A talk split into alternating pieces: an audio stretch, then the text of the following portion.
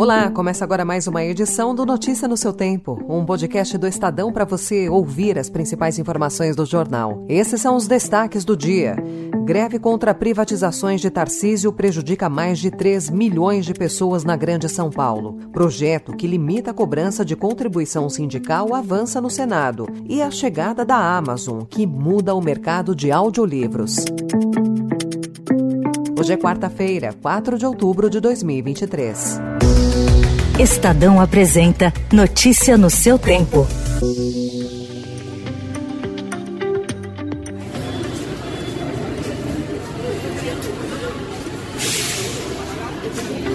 Convocada pelos sindicatos das respectivas categorias, a greve conjunta contra a privatização do metrô, da CPTM e da Sabesp afetou mais de 3 milhões de pessoas direta ou indiretamente ontem na Grande São Paulo. O governador Tarcísio de Freitas, que é o principal alvo do movimento, chamou a greve de política ilegal e abusiva e reiterou que os planos de concessão estão mantidos. Nós vamos continuar estudando concessões, nós vamos continuar estudando para prestar o melhor serviço para o cidadão. Não é esse tipo de movimento egoísta, abusivo, ilegal que vai nos afastar do objetivo. E vamos trabalhar para que no futuro a gente não tenha mais situações como essa. Nas ruas de São Paulo, o congestionamento chegou a 598 quilômetros. Viagens curtas por aplicativo custavam mais de 100 reais. A greve, que foi encerrada ontem, movimentou a disputa entre pré-candidatos à Prefeitura de São Paulo. Líder nas pesquisas, Guilherme Boulos, do PSOL, virou alvo de adversários, entre eles o prefeito Ricardo Nunes, do MDB, e o deputado Kim Kataguiri, do União Brasil. O Sindicato dos Metroviários é presidido por uma afiliada ao PSOL. Sol. A Comissão de Assuntos Econômicos do Senado aprovou ontem, em votação simbólica, que é aquela quando não há o registro individual dos votos, projeto de lei que proíbe a cobrança de qualquer contribuição sindical sem a expressa autorização do trabalhador. A proposta, relatada pelo senador Rogério Marinho, foi acrescida de uma regulamentação do direito de oposição sobre a chamada contribuição assistencial, que foi objeto de uma decisão recente do STF. Nós não estamos aqui impedindo que haja a contribuição assistencial. Nós queremos apenas que haja uma regulamentação do direito da oposição para que haja liberdade na escolha e na opção do trabalhador se ele quer ou não é, pagar essa contribuição ao seu sindicato, caso ele se sinta representado. O projeto vai passar agora pela Comissão de Assuntos Sociais antes de chegar ao plenário do Senado e, na sequência, à Câmara. O presidente da Petrobras, Jean Paul Prates, disse ontem que a estatal está analisando se será necessário realizar um novo reajuste de preços dos combustíveis ainda neste ano, acrescentando que o mercado de petróleo vive hoje uma tempestade perfeita, depois que a Rússia parou algumas refinarias e o diesel russo deixou de ser uma opção de importação. Segundo ele, passado o inverno no hemisfério norte, talvez seja possível que os preços retornem para níveis menores. Prates explicou que desde que a empresa mudou a sua política de preços, abandonando a paridade com a importação, ocorreram inúmeras oscilações do barril de petróleo do tipo Brent e também do preço internacional do diesel.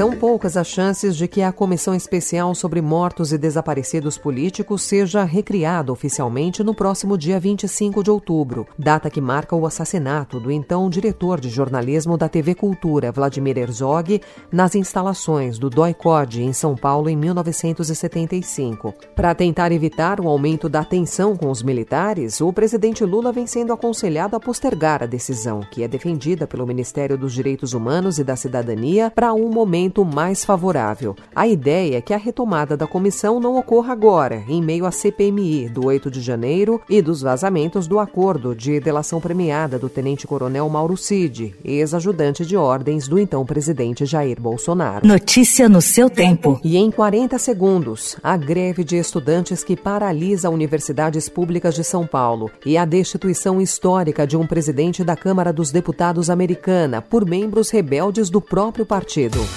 Falar, pesquisar e trabalhar em inglês. Ser bilíngue expande e muito as possibilidades pessoais, acadêmicas, culturais e profissionais de uma pessoa. E quanto mais cedo a criança começar o estudo de um idioma estrangeiro, mais pleno será o seu desenvolvimento. Para enriquecer o presente e o futuro de seus estudantes, a Escola Móvel implementou um programa bilíngue em período integral que acrescenta ao seu sólido projeto pedagógico uma nova forma de aprender. Quer saber mais? Ouça o podcast patrocinado pela Escola Móvel aqui no Notícia no seu tempo. Notícia no seu tempo. Professor da Universidade Estadual de Campinas, a Unicamp, é investigado pela Polícia Civil por ter tentado agredir um aluno com uma faca no campus. O fato ocorreu na manhã de ontem e foi registrado em um vídeo postado nas redes sociais. Mas um professor pegou meu braço e me jogou no chão e levantou uma faca para mim. Isso é um absurdo que aconteça. Fascista, fascista, não, A reitoria da Unicamp disse que, além do inquérito policial, um procedimento administrativo vai averiguar a conduta do docente. A situação ocorre em meio à decisão de alunos da Unicamp de fazer a paralisação em apoio aos professores contra a privatização de órgãos estaduais e contra a precarização das universidades estaduais paulistas. O movimento também apoia a greve dos estudantes da Universidade de São Paulo pela contratação de mais professores.